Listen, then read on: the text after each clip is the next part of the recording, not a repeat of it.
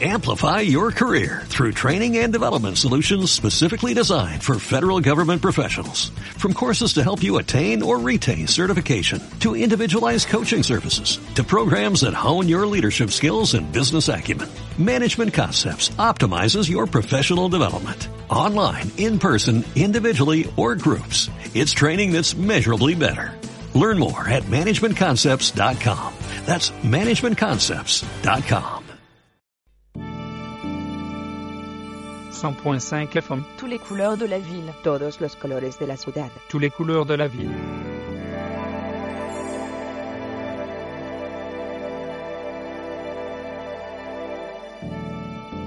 FM. Don't touch this dot. Un dia creus que tens una bona idea per a un joc. Comences a provar-lo i funciona, ja està. Et creus que tens la idea més gran de la història, un joc que revolucionarà això, tota la història dels jocs. Fins que el fas provar. Uns amics et diuen escolta, però si aquest s'assembla aquell altre. O algun diu, no, no, no, no, no, també s'assembla aquell de més enllà. I llavors comença a caure una gota de suor. Tu pots jurar-ho, no t'ho has copiat, de debò. Descobreixes que no, que no és igual. Has begut de diferents fonts, és cert, però la teva mecànica porta coses que són diferents. Et quedes tranquil, el teu joc és molt millor que tota la resta dels quals ha, ha begut. És com si fos un Pokémon que ha evolucionat de jocs anteriors i ha millorat. Això, això és darwinisme lúdic. Avui parlarem d'això, d'autors i de mecàniques originals. Som a Game Etc., el programa de cultura dels jocs a Ràdio Ciutat Vella.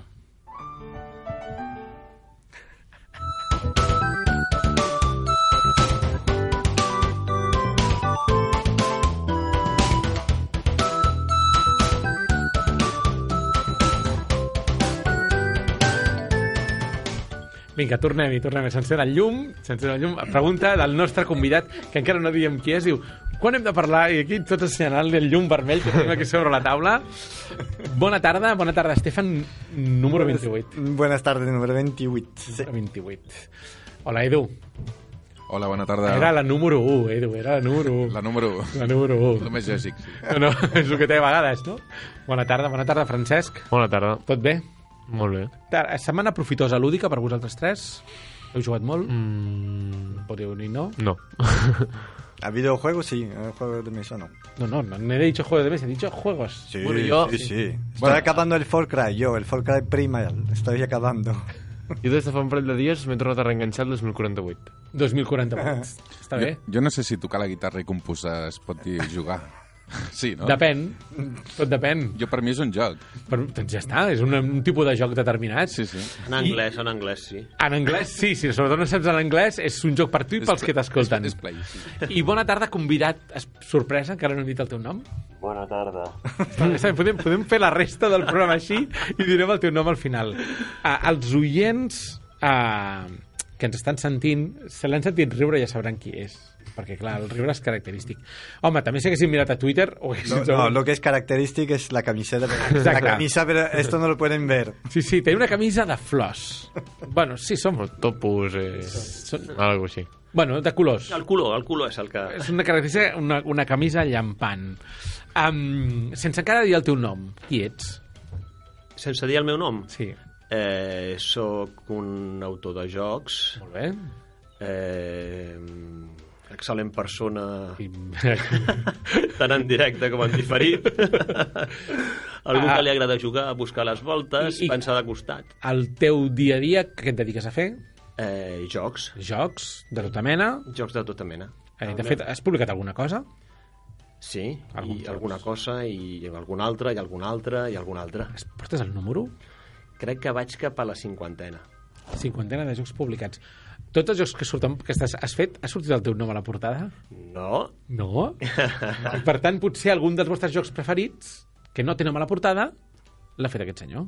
podria ser. Podria ser. Per exemple, un d'aquests que no porta nom, es pot dir? Bueno, a veure, mira... Química dir. y física. Química y física. Física y química. Física y química. Sí, Física sí, y sí. química, el juego. El Ese- juego. Ese fue, bueno, ese fue un bombazo, 70.000 unidades vendides. Molt bé.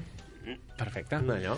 I després, no sé, infinitat de sèries, jocs de sèries de mm, Peppa Pig, eh, eh, eh, Dora la Exploradora. Uno de un eh, pingüino, ¿no? Violeta. Ese es uno de un pingüino. Ah, sí, pero ese salió firmado. Ay, Clar, clar, clar, és aquí ha... Sí. Vale. Programas como Avanti, Ahora Caigo Junior, eh, eh, com se Doraemon, no sé. Tot, tot, tot, tot, qualsevol Lle- cosa que es pugui la programació televisiva, que jo te dic si he fet un joc. Sálvame, el juego. Eh, Edu está flipando, ¿eh? Aquí. Edu está flipando. Tiene los Esto ojos está eh? Pensant, ¿Cómo aprender a tocar la guitarra en 15 días? El juego. No, encara no? no, tot arribarà. Tot arribarà. Josep Maria Llué, molt bona tarda. Bona Per tarda. aquells que no havien descobert o pel riure, o, o per la camisa florejada, o per aquest bagatge de jocs tan interessant que tens al davant, no?, a la teva trajectòria, avui tenim, sempre tenim grans convidats. Tenim molta sort, realment. Al nostre voltant hi ha gent que és molt interessant. Sí. A veure, a veure l'ha portat avui, home. Ja, ja, no he trobat a ningú, llavors hem decidit que vinguessis tu. Què li farem? Um, com sempre fem, jo, aprofitant el, el, la persona que ens ve, busco a veure, de les coses que he llegit últimament, quina, allò, un article, alguna cosa que creiem que podíem treure-li suc amb el nostre convidat. I així que, ara sí, Edu, número 2...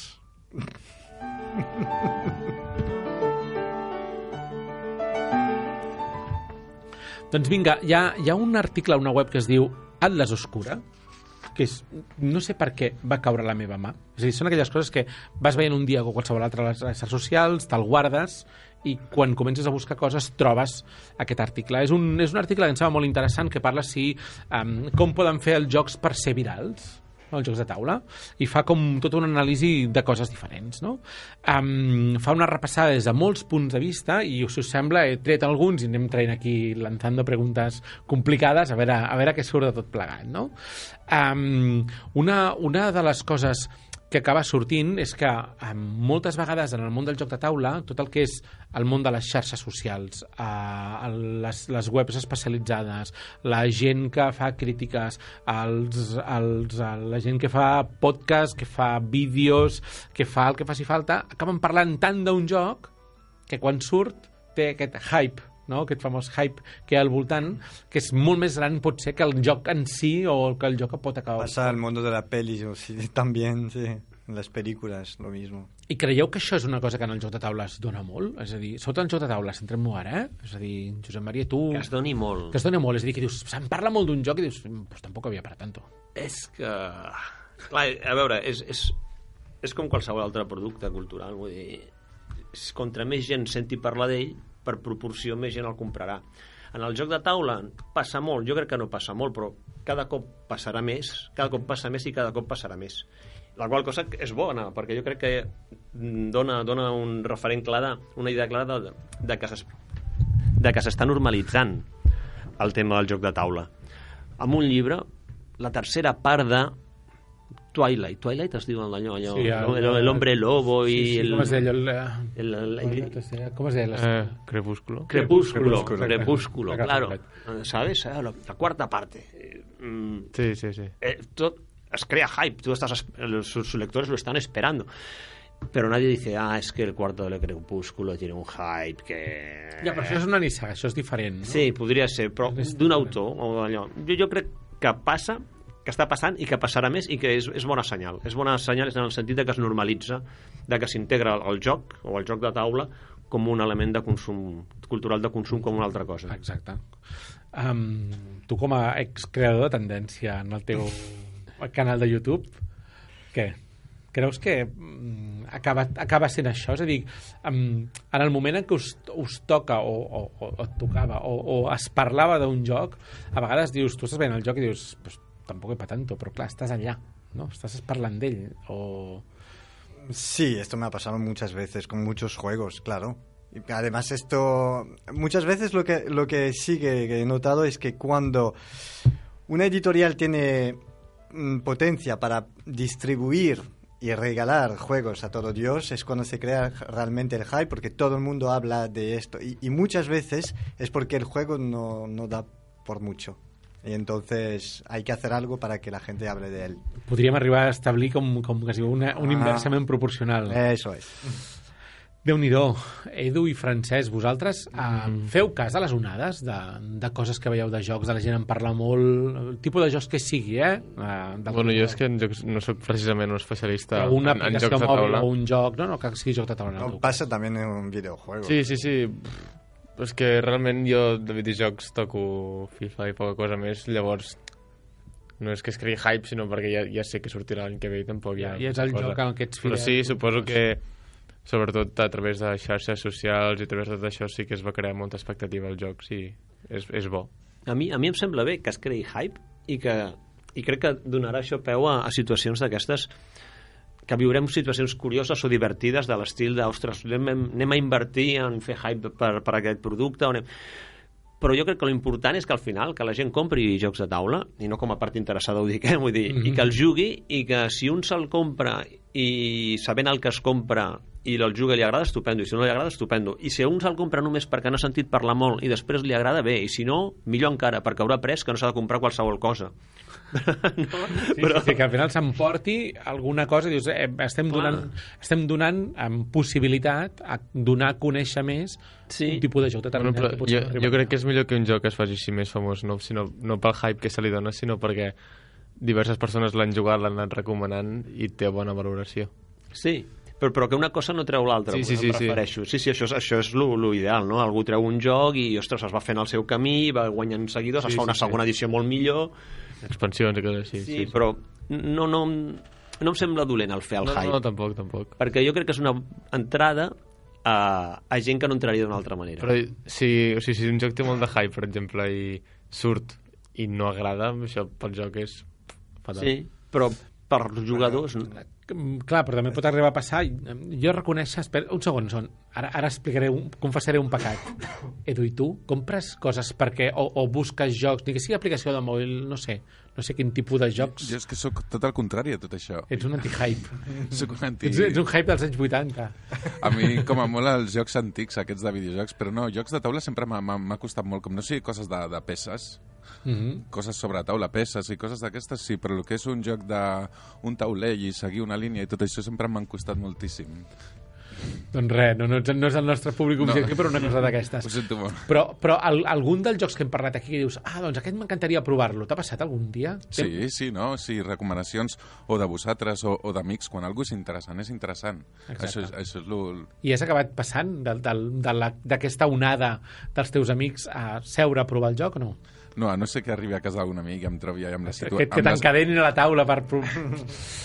doncs, doncs jo, per exemple, reconec que quan va sortir el famós Exploding Kittens, recordeu, eh? És a dir, Kickstarter d'això vaig dir, no, no, no, no, no, no, trobo que el joc no té gràcia, però reconec que ahir, per, per intentar, eh, per, per, per acabar de tancar aquest guió, vaig dir, ah, hi ha una aplicació de mòbil, que és, la, és el joc, vaig a jugar-lo, Mm, 1,99, m'he invertit 1,99, Molt bé. Un professional.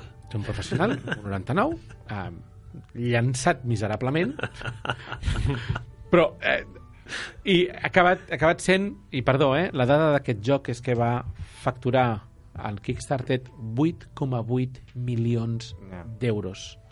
En un joc que, una, ja existia, i dos, no aporta res. Sí que aporta res. Sí Ara està bé, està bé, està bé, aquí, aquí està sostint, sacas de Darwin que llevas dentro. Clar, clar, clar, sí que aporta res. L'han comprat 200, gairebé 220.000 persones. Només que ho jugui un 40%, ostres, no, espera un 50%, que és més fàcil de fer. L'han jugat 100... 43,7, que ho sàpigues. Són els que diuen que l'han jugat. L'han jugat 110.000 persones que no l'hauran jugat sols, que l'hauran jugat amb més gent. O sigui, podem dir que mig milió de persones com a mínim han fet una partida d'aquest joc. Ostres, això és molt de mèrit per aquest senyor. Sí, sí, ha aconseguit... Ha aconseguit que es faci mig milió de partides a un joc seu com a mínim. Jo signo ara, eh?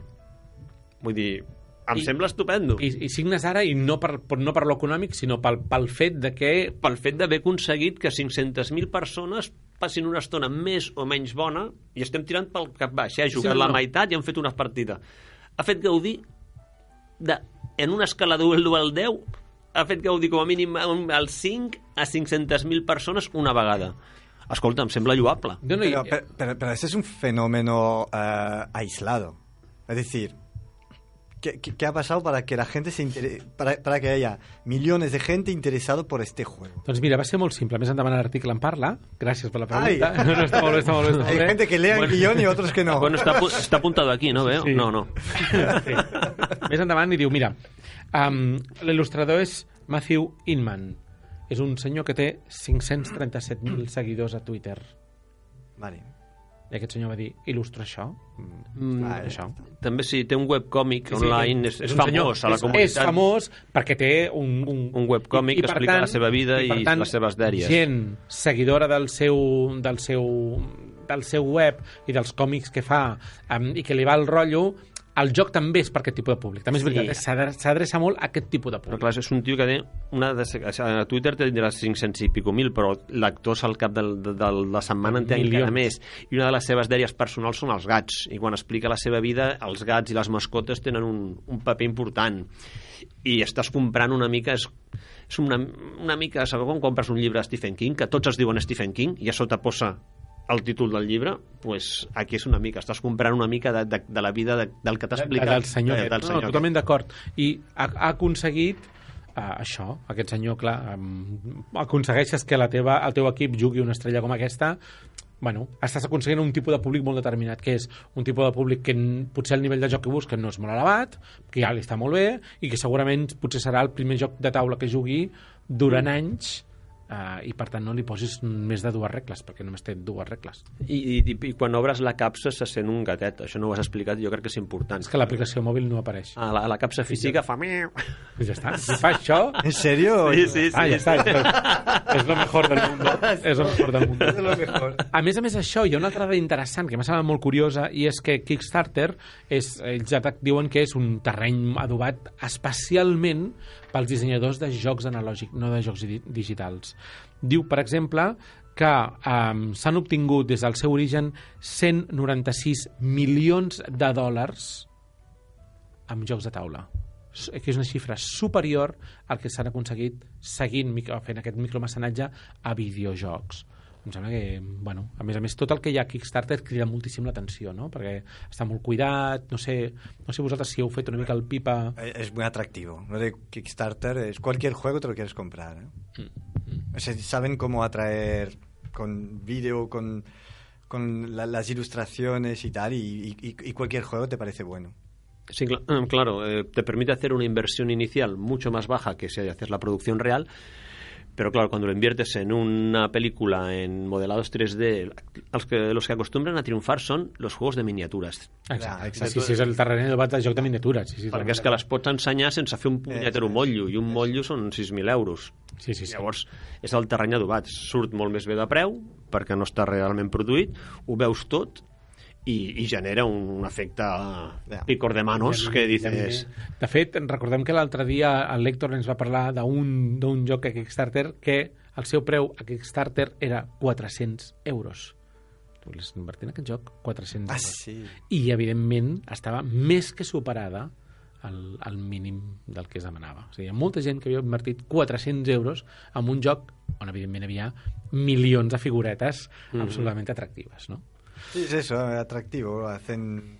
Luego no sé cómo sale en la producción, pero al menos las imágenes 3D y tal, que, que la presentación del juego es... Jo tinc dos jocs que procede, dos, dos jocs de taula procedent de Kickstarter. Sí. Un directament i un posterior. El que surt directament, un joc que es diu Salem, que seria una, un darwinisme dels homes llop, que seria un darwinisme del qualsevol joc de l'assassí. Molt bé. Um, el joc és excel·lent. La producció és correcta, eh? no és que és una producció, però el joc és excel·lent. Realment és un joc que val molt la pena. Ya, pero la producción, o sea, Està bé, està bé. Està bé. visualmente, porque muchas veces... La producció, perquè et facis una idea, que a Salem parla de les bruixes de Salem, no sé quantos, la capsa és com si fos una bíblia. Vale, és un, está como- és, una, la, després hi ha alguna cosa dins que potser grinyola més, però l'estèticament la capsa cuidado. ja és una meravella. Quan l'obres se sent un gat? No, se oye a Dios. No, no me vas a comparar. No, no se puede comparar, no. Doncs vinga, si voleu saber més sobre aquest article, Francesc, tenim el Twitter per, per poder Sí. penjar-lo. Perfecte. Doncs aprofitem avui que tenim el Josep Maria i, com sempre, el passarem per l'expremadora.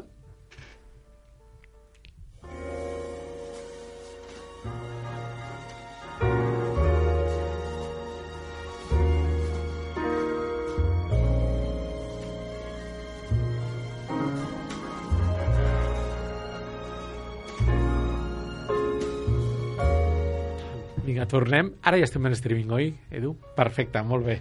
Um, doncs deia això, aprofitem avui que tenim un autor, doncs, potser segurament un dels autors que tenim al nostre voltant més prolífic, amb joc de taula.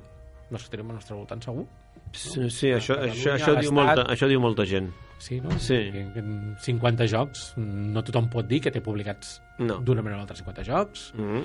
I per tant, uh, hi ha una cosa que a mi, que a mi m'intriga i el diumenge, gràcies a Déu, em vas donar la solució. Vas penjar un tuit que deia si esto es domingo... No, si esto es domingo, esto es un prototipo. Si hoy es domingo, este es, este Bueno, es jo un copiat prototipo. aquest matí de matinada i estava mig clavat. Tenc, tenc, tinc un altre que també, que, que també, anava, també és d'un d'un diumenge que, que diu algo així com trabajar haciendo juegos, descansar haciendo juegos, todo bien. Hi ha una, tens una disciplina? Ets un autor d'aquests disciplinat que dius diumenges per la tarda m'hi poso dues hores per intentar avançar aquell joc. Sí, tinc una disciplina fèrria, eh, no és aquesta. Amb la meva disciplina fèrria és si em venen ganes de fer un joc i puc, m'hi poso. I si no, m'hi foto. El que passa és que em venen ganes moltes vegades de fer jocs. Mm -hmm. I llavors, pues, més aviat tinc, tinc un, un dique de contenció, que és allò, la, la vida del dia a dia, que també està molt bé perquè permet carregar el dique, saps?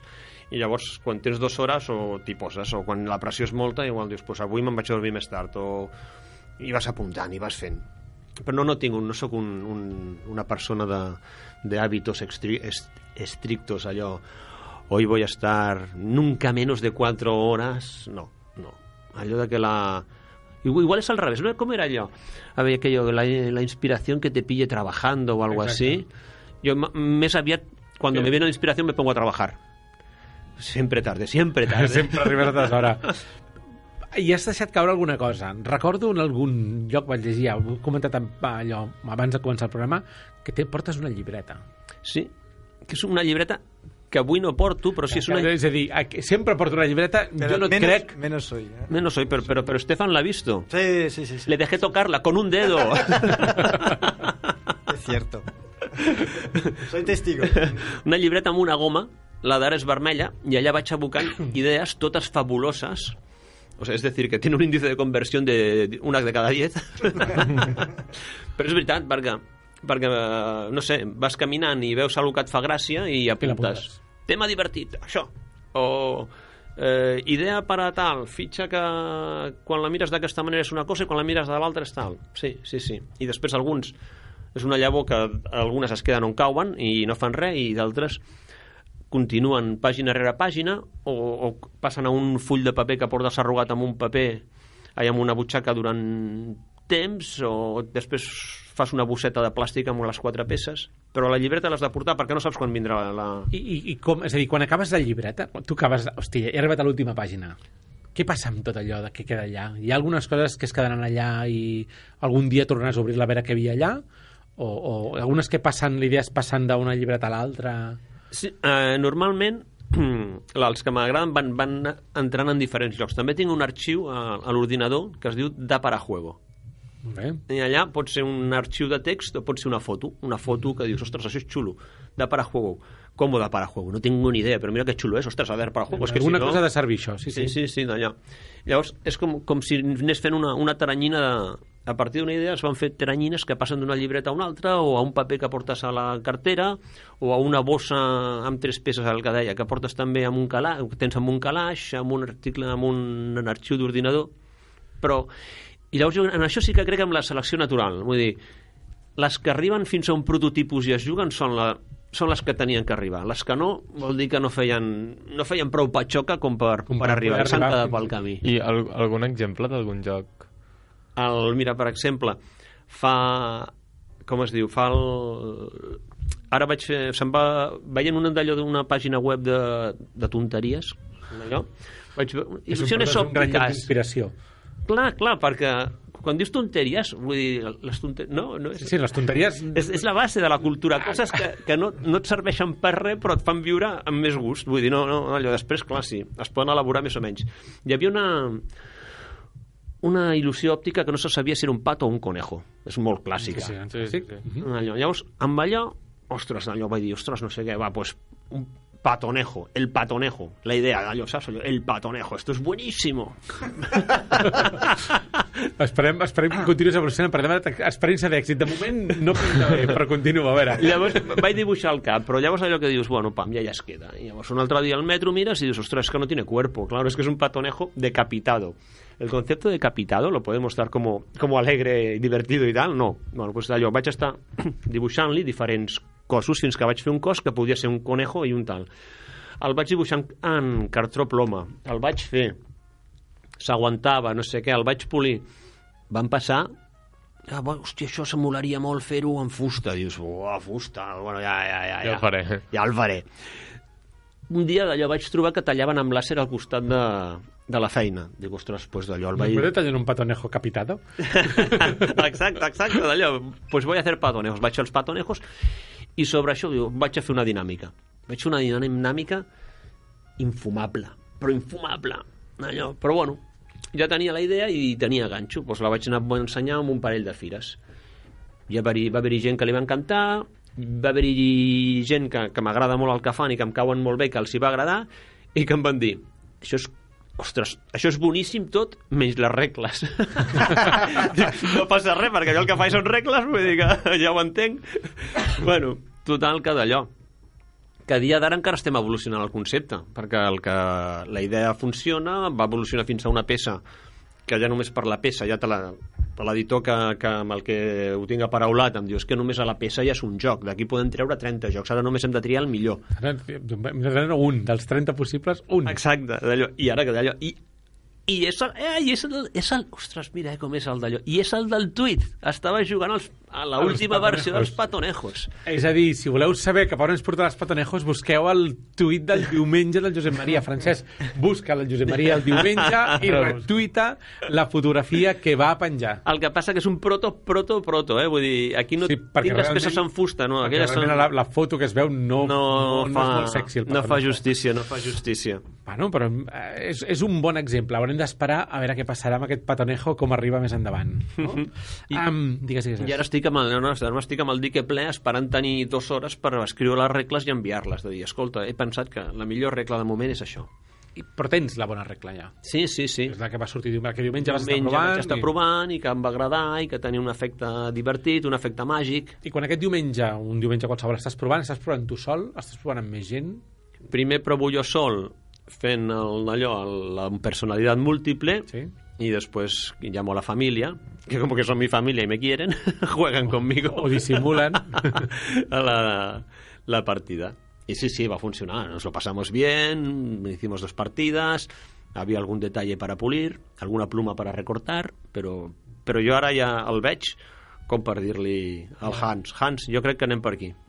Molt bé, doncs esperem que el Hans s'ho cregui, que sigui aquesta la regla bona, i si no, continuarem esperant el patonejo. Sí, perquè... I, i Tengo el nom, curiosidad yo ahora, ¿eh? sí, estic molt curiós. I el nom, el patonejo, no, no és un... No, no...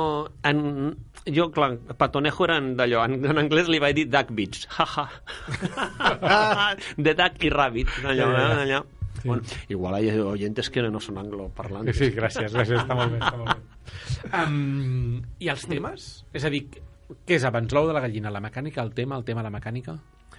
Eh, jo vaig començar per la dinàmica, per la, per la mecànica, el Tobinstein, era un, és un remigio. Sí. Dir, el primer joc que vaig publicar amb el meu nom a la portada era un remigio, tenia ganes de fer un remigio.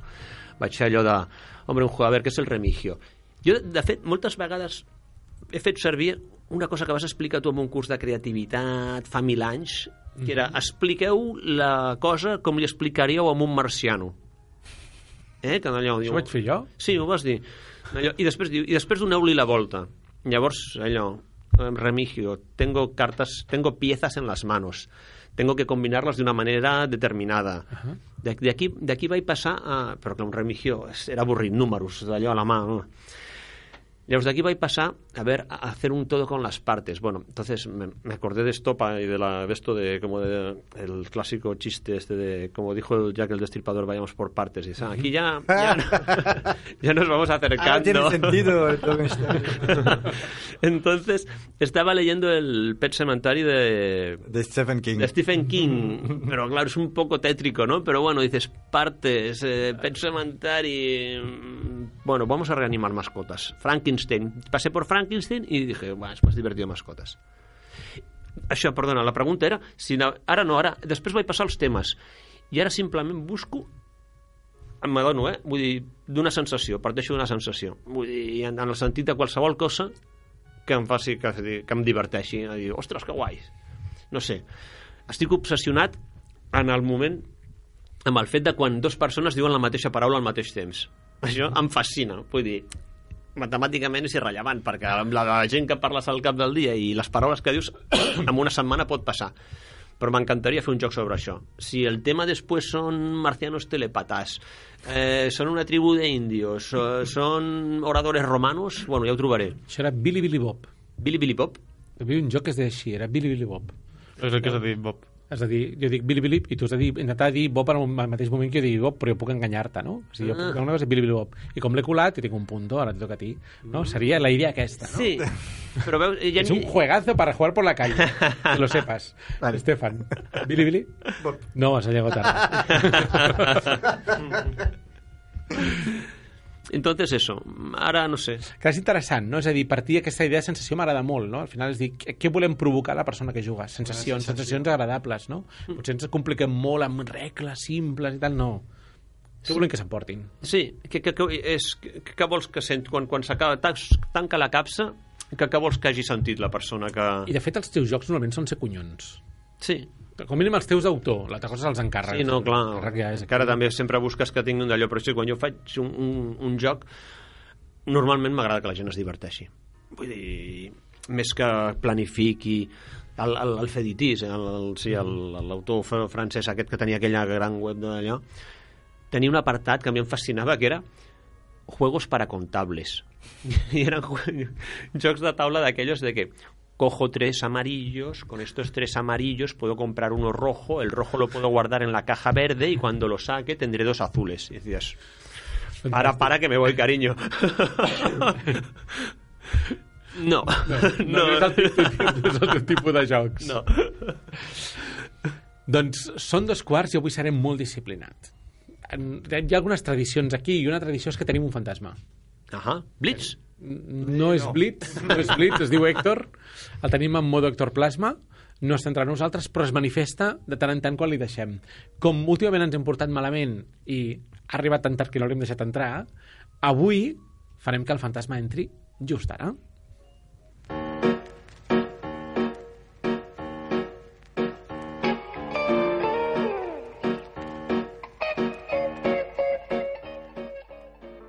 Benvinguts una setmana més a Herois Lúdics. Avui parlem de Spelunky i Derek Yu, el seu creador.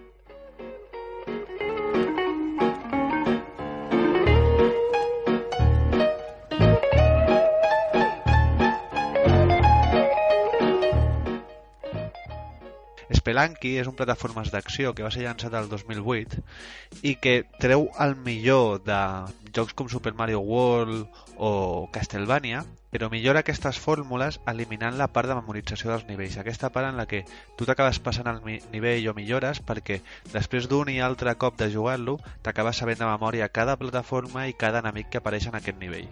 Esperant que aconsegueix això aleatoritzant la creació de nivells cada cop que reinicies el joc o cada cop que la palmes. I això és interessant perquè, com dèiem abans, li estàs robant al jugador l'habilitat de millorar, de passar-se el nivell, aprenent-se'l, jugant un i altre cop al mateix nivell. Però, a més a més, lo realment impressionant d'això és que, tot i que juguis mil cops, mai et trobaràs amb un nivell a dins de Spelunky que no sigui atractiu, que no sigui funcional a nivell de disseny. Així, tot i que els nivells d'Spelunky estan creats per un algoritme dissenyat per Drake Yu, aquests nivells mai semblen creats per una màquina. No et trobes amb coses com passaven, per exemple, el primer Diablo, que sortien escenaris aberrants en els que era impossible accedir a certes parts del, del, del mapejat. A, això no passa mai a Spelunky. I no, no, no únicament són funcionals, sinó que en molts casos aquests nivells semblen creats a mà. Sempre tenen aquest punt en el que són divertits, en el que són electrificants pel jugador i en molts casos superen fins i tot a videojocs que sí que tenen els seus nivells creats a mà. Això és degut a que Derek Yu va trobar aquest equilibri perfecte entre lo aleatori i el contingut creat a mà. Ell parla d'això en un llibre que us recomano moltíssim si us agrada tot el tema del game design, que es diu Spelunky, com era evident. És d'una editorial que es diu Boss Fight Books, I us recomano moltíssim aquesta editorial perquè no només té aquest llibre de Spelunky, sinó que té molts altres llibres de Shadow of the Colossus, de Baldur's Gate, de Metal Gear, i es parlen de cosetes del disseny d'aquests videojocs que són molt interessants. Us explicaré breument com funcionava aquest algoritme. En la versió original de Spelunky, que ara es diu Spelunky Classic, que és un joc pixel art que va sortir abans del 2008, abans del de Spelunky que tots coneixem ara, tots els nivells funcionaven de la mateixa manera. És a dir, imagineu-vos un gran quadrat que forma el nivell i aquest quadrat es divideix en una graella de 16 sales.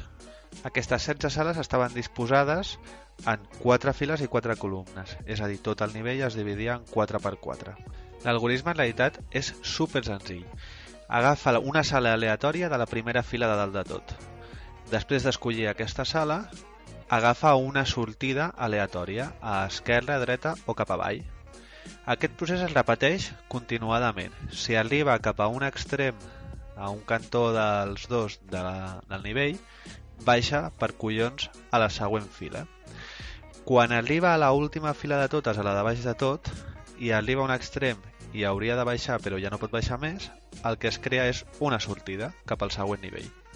Aquestes sales que han estat escollides aleatòriament es connecten.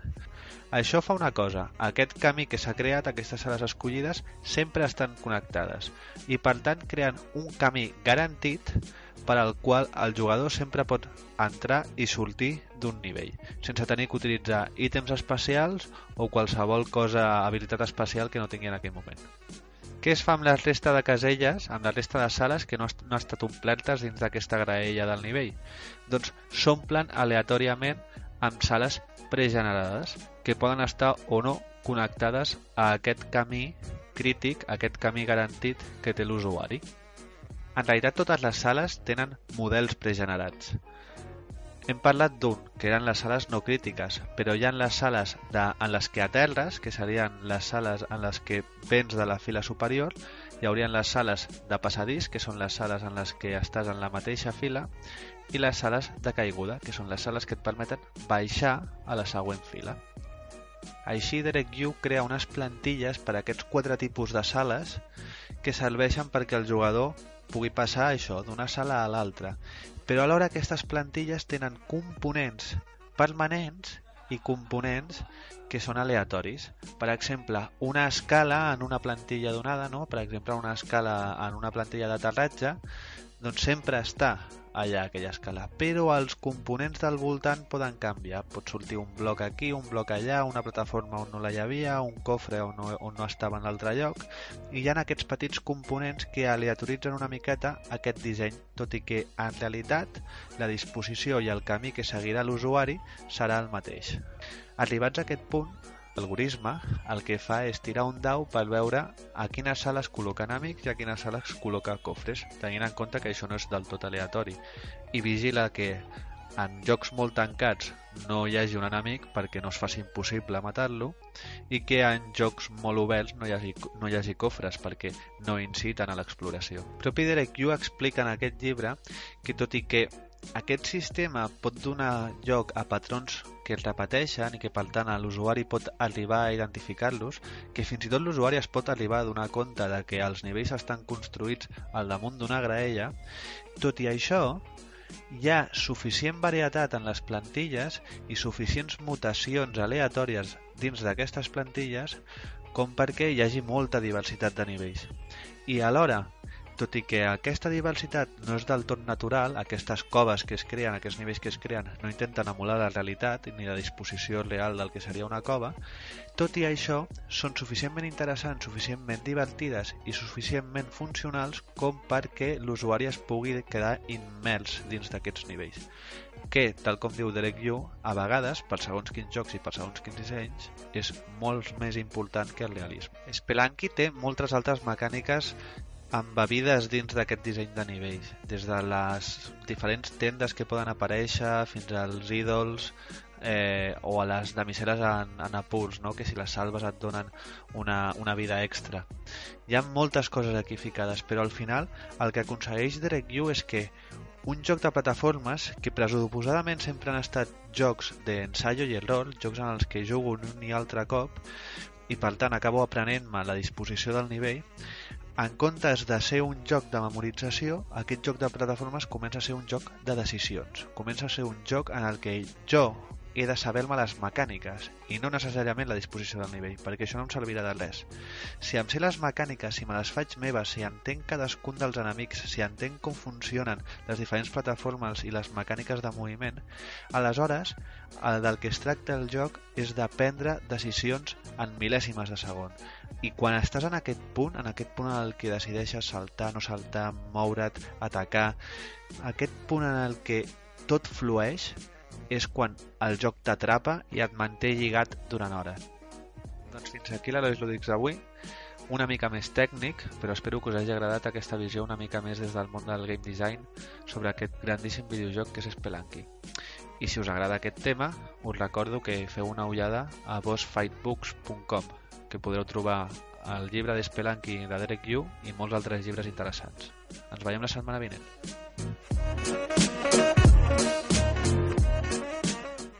Doncs vinga, ja tornem a estar aquí després d'aquesta aparició fantasmal de l'Hèctor. El, el, el Josep Maria deia, diu, però encara no hem parlat del que és el darwinisme. Llavors, què és per tu un darwinisme lúdic? Un darwinisme lúdic. Un darwinisme lúdic és un joc que comparteix el codi genètic amb un altre joc, però pot ser millorat, o total, però és diferent. Em refereixo... Eh, Una evolución. una evolución, o más bien sí, una evolución, una construcción sobre el mismo, sobre el mismo. Cuando hablamos del, del, del tema, para poner el tema al programa, he pensado, darwinismo lúdico, una evolución de, de algo que debe ser el, el ludismo primigenio, ¿vale? que hay, hay muchos, y que, no sé, pueden ser, yo que sé, relacionar cosas, re- Això, relacionar... això el, el David Parlett, el- l'autor autor del, del... Com es diu aquell? De la, dels conills aquells que corren...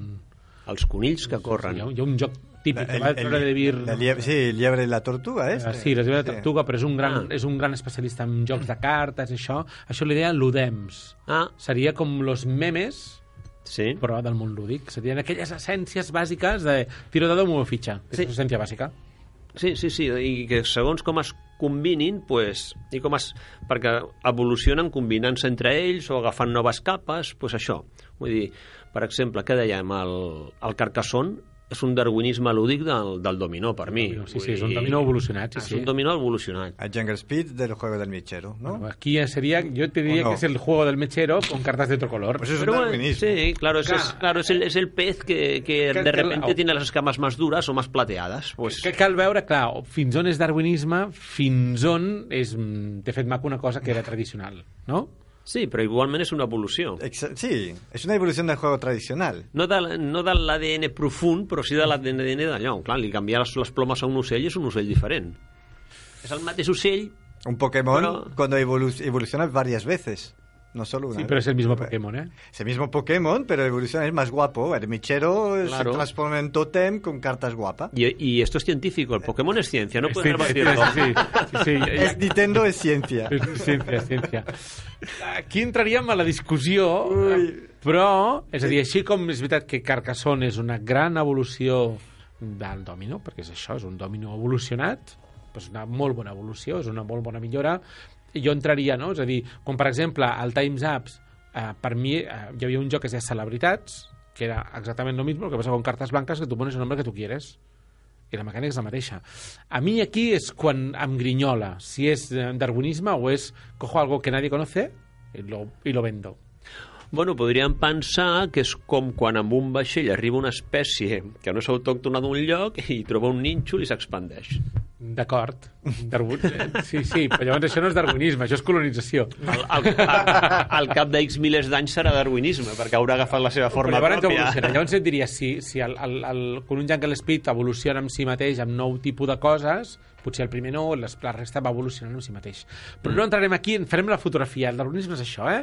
Agafar l'ADN d'un joc i a partir d'aquí millorar elements. Entenem que aquests elements poden ser mecànics, poden ser relacions dels jugadors o poden ser purament estètics. Per mi, quan són purament estètics, em grinyola més, però ho accepto amb esportivitat. Accepto amb esportivitat aquest... De tota manera, jo també voldria dir, eh? Vull dir, quan parlem d'agafar l'ADN i tal, jo no, no voldria imaginar-me que ens imaginéssim gent jugant a coses i dient, vaig, en plan professor Bacterio, professor Frank, agafo l'ADN, no. Vull dir, jo crec que hi ha un ecosistema de jocs i si els analitzes, independentment de, de qui els ha inventat i sabent què, eh, i en quin moment comparteixen una, una base. Mm? Sí, sí. I tu has triat un d'aquells que per tu és un bon darwinisme.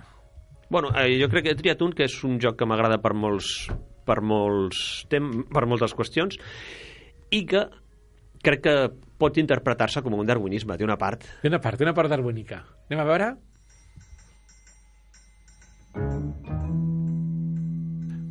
Dic, he posat aquesta música perquè és... Clar, era una pel·lícula d'espies, de, de, d'espies, en certa manera, no? La primera Pantera Rosa, la Pantera Rosa era un, era un diamant espacial on havia alguna cosa i tu has portat un joc que va una mica també d'això, no? D'espies que transmeten missatges... Espies, identitats secretes... Allò, ¿Digo ya el juego? Sí, sí, sí, ja pots, ja pots, ja pots. Ja no, no quería romper la tensión del momento. Jo, el, el joc que he triat és el Código Secreto. Uh -huh. He triat el Código Secreto perquè, bueno, el van portar els Reis a casa meva i és un joc que té moltes coses que m'agraden, com deia. Una és que treu, treu molt dels jugadors. A mi m'agraden els jocs que treuen coses dels jugadors. I em, quan vam parlar del tema vaig pensar que ve a ser un darwinisme de les paraules encadenades. El joc de les paraules encadenades en el que hi ha, hi ha una pila de jocs de paraules encadenades. Pots eh, la lletra amb la que acaba una de començar l'altra, la síl·laba. Però hi ha un que jugues quan ets jugues amb nens molt petits que són paraules encadenades per relació. Vull dir, no té més jo dic platja, el següent pot dir sorra el, si un diu sorra, el següent diu castell i vas fent un fil de paraules Uh -huh. en aquí hi ha unes paraules sobre la taula i tu has de buscar fils que connectin tantes com tu com, tantes com puguis de, de les que tu has de fer d'allò. Llavors em va semblar un, una idea que està que funciona des de fa Que sabem que funciona. sabem perquè- que funciona perquè s'ha jugat anys i anys i anys i anys doncs sobre això s'ha construït o comparteix l'ADN amb aquest joc que permet amb uns materials i unes regles anar molt més enllà explotant el, el, el mateix ludisme primigeni però adaptat en, amb aquest joc I a més a més té una cosa bona que té aquest joc és que la tria de paraules és molt bona. Sí, les, És molt bona. La tria, jo crec que la tria és, és un gran, una gran part secret del, del joc, no? Obre, obre la cap, si estaves obrint-la, si fa soroll no passa res. No sé si l'obries per algun motiu, per agafar paraules, No, per per, veure per, allò, per inèrcia, però a veure, aquí tenim les paraules. Expliquem com es juga o ja ho donem per suposat? Donem per suposat qui vulgui, posarem l'enllaç, Sí. Francesc. Bueno, però si, podeu, si vols ser una mica de... Sí, ah, hi, ha una mica per 20, sobre. hi ha 25 targetes que són 25 agents secrets o no, Mm. de dos bandes i cadascuna es diu d'una manera. Hotel, frente, cuello, etiqueta, maestro. Home, és una un clau. Sí, però amb la gràcia de que tu decideixes quina paraula dius perquè els teus companys identifiquin els, els teus els agents de la teva banda. Llavors, si hi ha, un, hi ha un que es diu Cuello i un altre que es diu Mano, jo puc dir Cuerpo 2. Llavors, això vol dir que hi ha dos agents que Ah. tenen un nom en clau que fa referència a una part del cos. Exacte. El que passa que no sempre és tan fàcil. Llavors ja t'has d'anar... No, no, perquè passa, pot passar que tu, tu a la ta- a la taula tens una pila de paraules, unes són teves i l'altra és el teu adversari. Doncs pot passar, mm, s'han dado casos, a casa va passar, que un té mar com a seu, però vaixell com a, com al contrari. Llavors, depèn del que diguis, estàs donant molta pista perquè, clar, llavors farà que l'altre robi la seva paraula. No? I a més hi ha un assassí que si la diu qualsevol dels jugadors, si el, doncs, perds la partida. Amb la qual cosa, diguis el que diguis, has de vigilar que no pugui ser interpretat de cap manera com, com el nom del, de l'assassí. Mm, és, és un molt bon darwinisme. A mi també hi havia gent que l'havia comparat com és del Time's Up que parlàvem abans. Uh, seria com la, la segon- l'evolució de la segona, de la segona part del, del, del Time's Up, no? en el que tu només amb una paraula, Una paraula has d'intentar que- que, l'altre entengui el que és que no entén una cosa, sinó entén una suma de coses. És un gran joc. És un, és un, sí, és un gran... No lo, no lo he jugado, no. Doncs a casa teva agradaria. Supongo, sí. S'hauria de provar perquè a casa teva. Mm. agradaria. agradaria. Tenim el primer darwinisme preparat. Anem pel segon, Stefan. Sí, vamos por el segundo.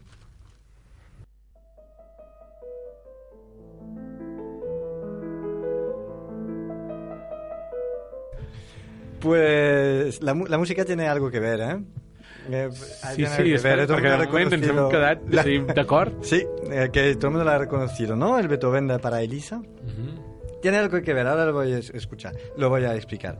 A ver, mi darwinismo hoy es medio, medio darwinismo porque este juego lo había elegido antes de saber que era el, El que el tema de tema hoy. de hoy.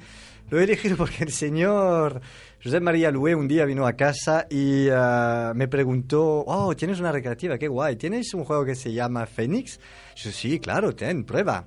Tuve que llamar a la policía local para que me lo saquen de casa. Es va encadenar porque directament. no había manera que se vaya y ahí... Oh, gallina y de piel. Y, y jugando y jugando.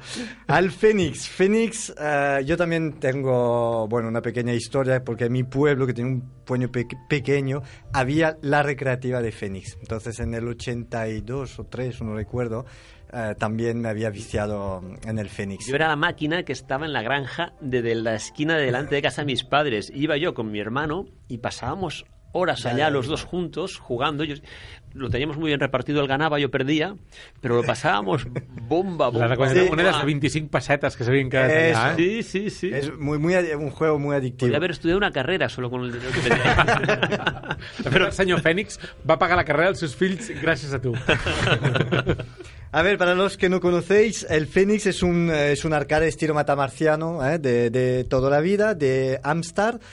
Eh, fue lanzado en el 80 y en el 82 eh, hubo la versión para la consola de casa del Atari 2600. Em, como todos los eh, matamarcianos, tienes una nave, ¿vale? Abajo y te viene apareciendo monstruo y tal.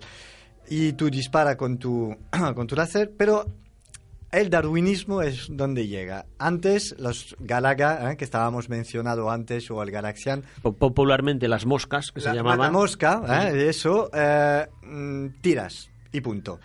Pues este había un segundo botón. ¿no? Sí, ¿Te acuerdas? Tres escudos y ni uno más. Había tres escudos que en el segundo botón ap- aprieta el escudo, te protege pero no te puedes mover. Y, y dura un segundo y cada cinco segundos se recarga, pero solo tienes tres. O sea, no puedes hacer dos escudos a la vez. Tienes que esperar cinco segundos que se recarga y solo tienes tres. Porque claro, ¿te acuerdas cómo se movían? Lo, Sí. lo jugué, lo jugué ayer, ¿eh? para volver a recordar. Eso, eso, Se tortúrame. movía de una, de una manera que a veces desaparece de la, de la, de la pantalla y vuelve por debajo de ti. Entonces cuando lo vi yo, yo, ¡wow! Aprieta el escudo para que, para que explotan. Eh, y eso, entonces esto es el darwinismo.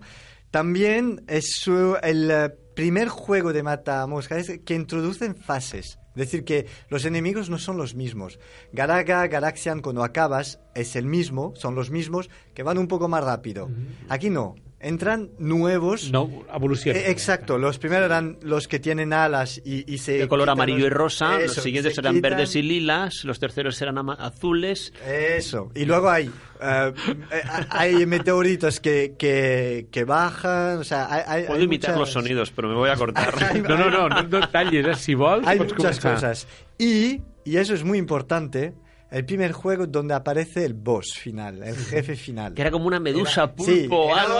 Y para matarla, madre. Iba en un ovni. Exacto, fue el, el- el primer juego que introdujeron lo- los boss, ¿no?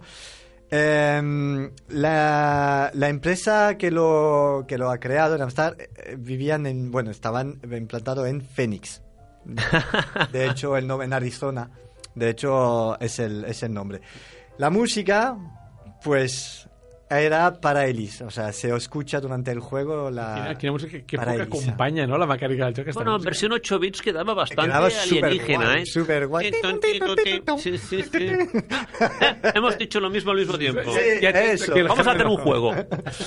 Pues, em, ¿qué más? Eh, tiene el triste honor de ser uno de los juegos más pirateados de su, de su época, por la sencillez del, del hardware que llevaba. Entonces, lo- los nombres, eh, Griffon, Forcon, Votur, Condor, Phoenix, sea, lo- Perdó, tenéis perdó, un montón de Beckett, fases. el, el, el realizado en España es, s'ho van currar poc. Com se llama? Fénix? Pues Fénix. Fénix, Fénix, sí, ¿No? se llama Fénix pero con una F. Com a mínim la resta van, van intentar fer Sí. algun esforç creatiu i darwínic en el nom. Aquí ni això. Yo, yo tengo los dos, yo, yo tengo una- dos versiones y las he probado y realmente son Sí, ¿Es igual. igual? Sí, pero el hardware era, era diferente, esa es la, la, la única, la única diferencia. No hay mayor elogio que el plagio.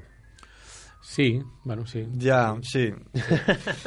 Eh, Alguna cosa més del joc? una cosa más del joc, la máxima puntuación conseguida oficialmente eh, está en el poder de Mar- Mark Gottfein, ¿no? con 900.087...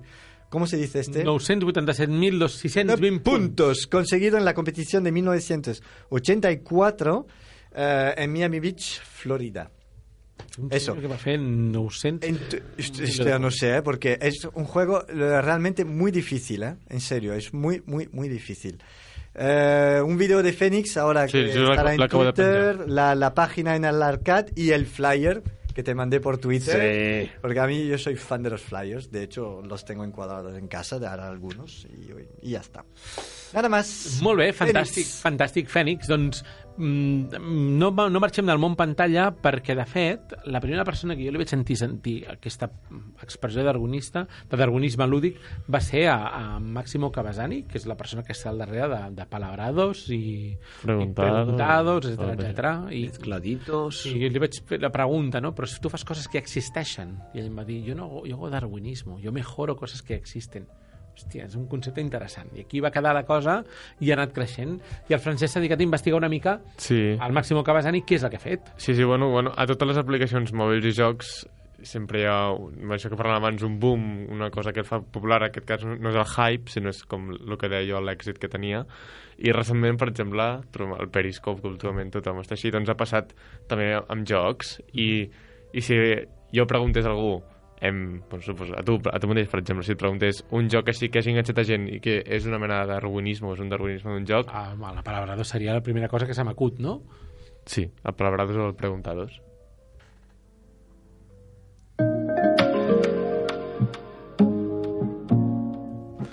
Bueno, doncs, aquests dos jocs són de la mateixa companyia, com has dit abans, és d'Ethermax, i aquesta desenvolupadora de jocs ha tingut èxit principalment amb aquests jocs que he anomenat ara.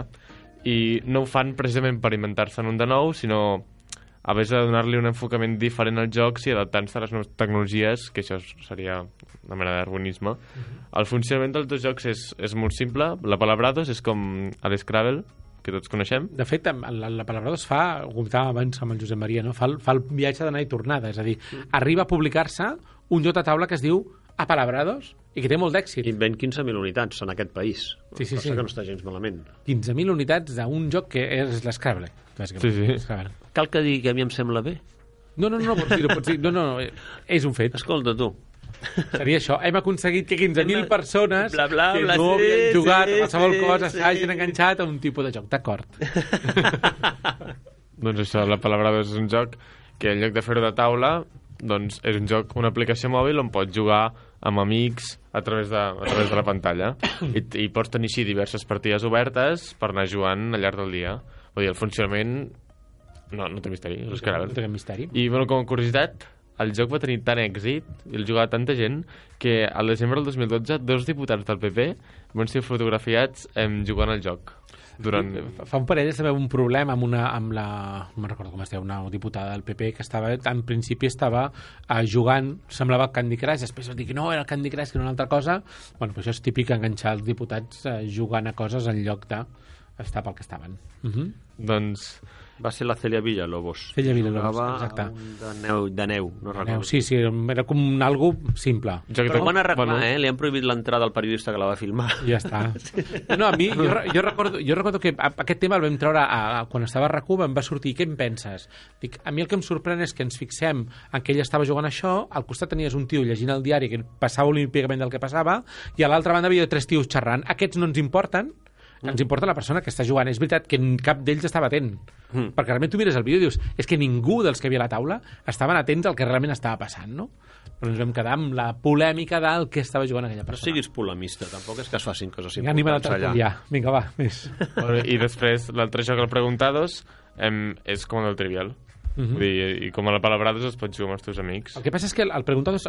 Ara, menjo alguna cosa, no sé si d'això... Una de les coses que a mi em sembla fascinant de Preguntados és que les, les preguntes les acaba creant la comunitat i el sistema de validació de la comunitat és el que acaba fent que cada vegada se'ns em sembla que s'arriben a pujar en els seus bons moments més d'un milió de preguntes noves en espanyol, només en espanyol cada dia Wow, cada dia. cada dia. Déu-n'hi-do. Doncs anàvem pujant molt- quantitats i llavors tu quan jugaves dius aquesta pregunta està malament. No? Aquesta... I llavors el fet de que les preguntes fossin interpel·lades fora feien que saltessin i això feia que acabés polint-se molt el tipus de preguntes que es feia. I per altra banda va aconseguir que el, el Ministeri d'Educació argentí fos la primera vegada que agafava un videojoc o una aplicació mòbil com una eina educativa. Uh -huh. Doncs va ser incorporat com això. Perdó, tot això ho he dit No, no, no. guió, Mira, sé si per, per, un, per, per, un cop, per un cop, per un cop no n'has fet. Oh, molt que bé. Després de 28 programes... He après, he après de què no podies dir. Vinga. Bueno, doncs aquests dos jocs són un clar exemple de com els jocs evolucionen a mesura que el temps passa i les coses canvien. I Ethermax ha sabut veure molt bé les, el que són les necessitats i el que més el del consumidor i han tingut molt èxit el fet de poder jugar online a jocs tan, tan típics i tan simples com els que ja coneixíem. I per, ara, buscant entrevistes, en una a l'ABC, eh, el Máximo Cavazzani, que és el director d'Ethermax, explica que, que l'èxit de la Palabrados és que el pot jugar tothom i que tothom pot ser bo. Vull dir, com, és un joc que la gent ja sap jugar, perquè No s'explica res? no s'explica res, exacte. I com a curiositat també em explica a l'entrevista que van fer un torneig i va guanyar una dona de 52 anys de Màlaga. Vull dir que és un... no cal ser... Per tothom, per qualsevol persona Sí. que li agradi d'això. I com passa amb tot, la Palabrados va ser una moda i ara no es juga tant. Bueno, aquesta entrevista se li, van fer, se li va fer el 2012 i deia que estava molt poc preocupat perquè anirien traient coses noves i el 2013 traurien un altre joc que també tindria èxit i aquest joc era, era el Preguntados i, I- i va tenir i- més de 20 milions de I, descàrregues. I després van treure una cosa que es deia Reinos Preguntados, que servia perquè entitats, perquè una cosa que demanava la gent, diu, escolta, jo vull fer un joc de preguntes i respostes de la meva entitat, soc Creu Roja, m'invento, i vull fer una cosa perquè... la-" Doncs que tu poguessis crear el paquet de la teva entitat que seria el teu regne. Bueno, és una entitat, és, és una empresa que estan com molt atents al que està passant, intenten donar eh, respostes a cadascú, i intentar aprendre de cada joc per aprofitar-ho la següent, la següent vegada. Doncs anem per l'últim l'últim d'això.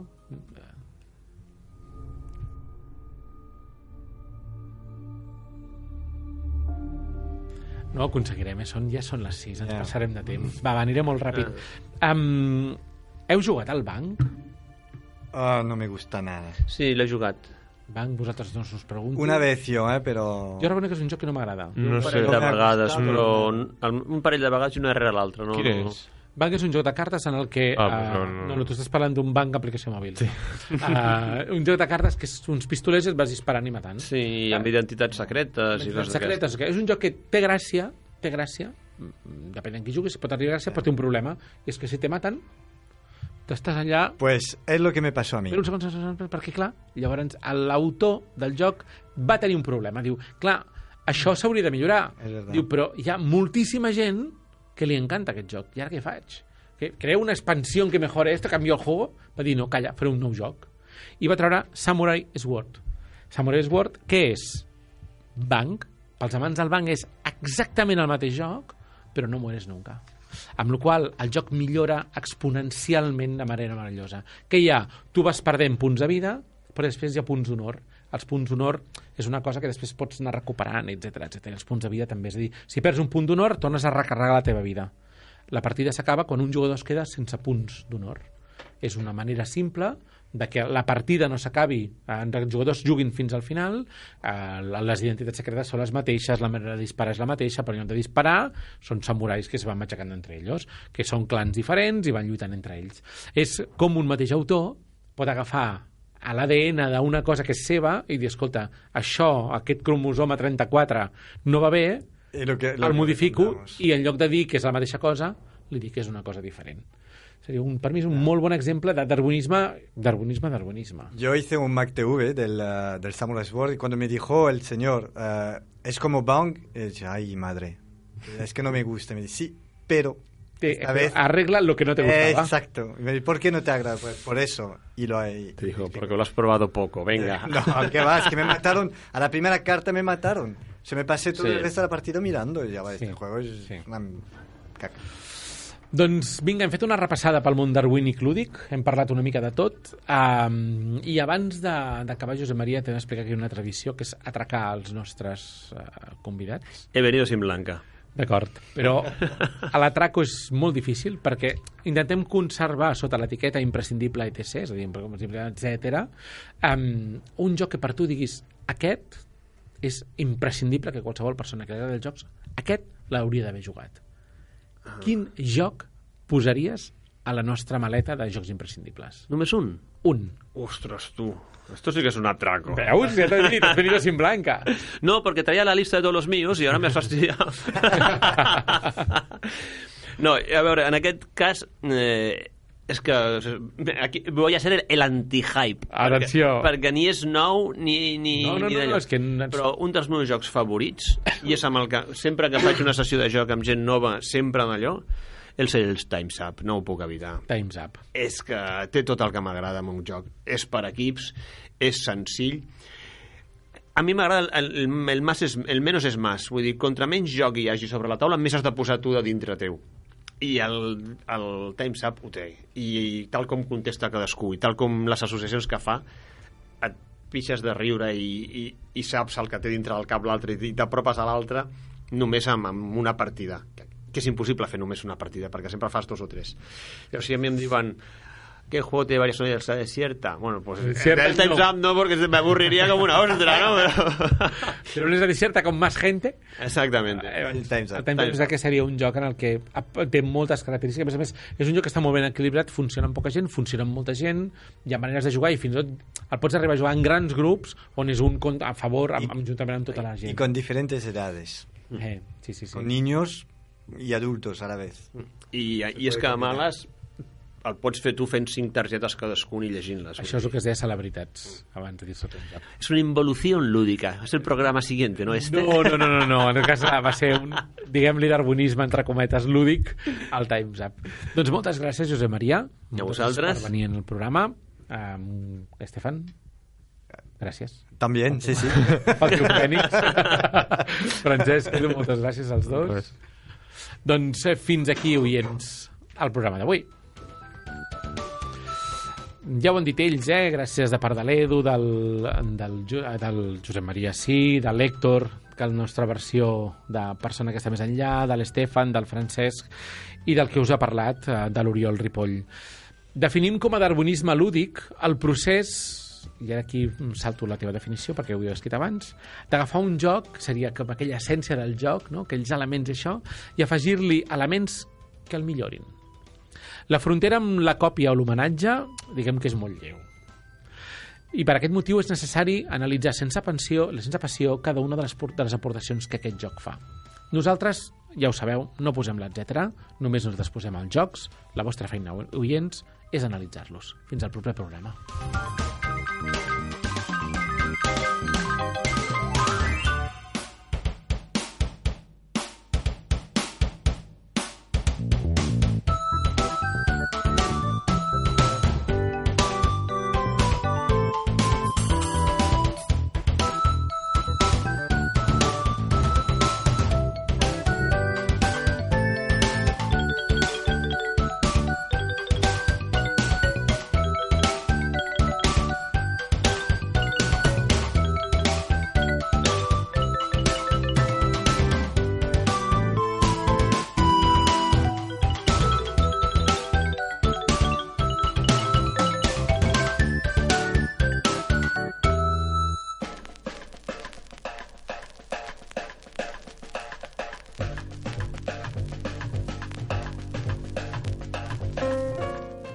Ràdio Ciutat Vella. 100.5 FM.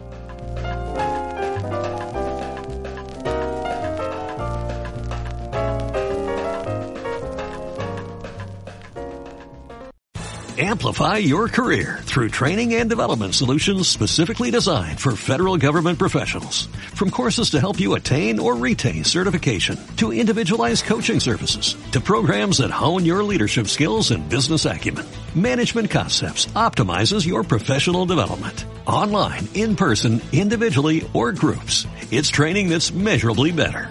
Learn more at managementconcepts.com. That's managementconcepts.com.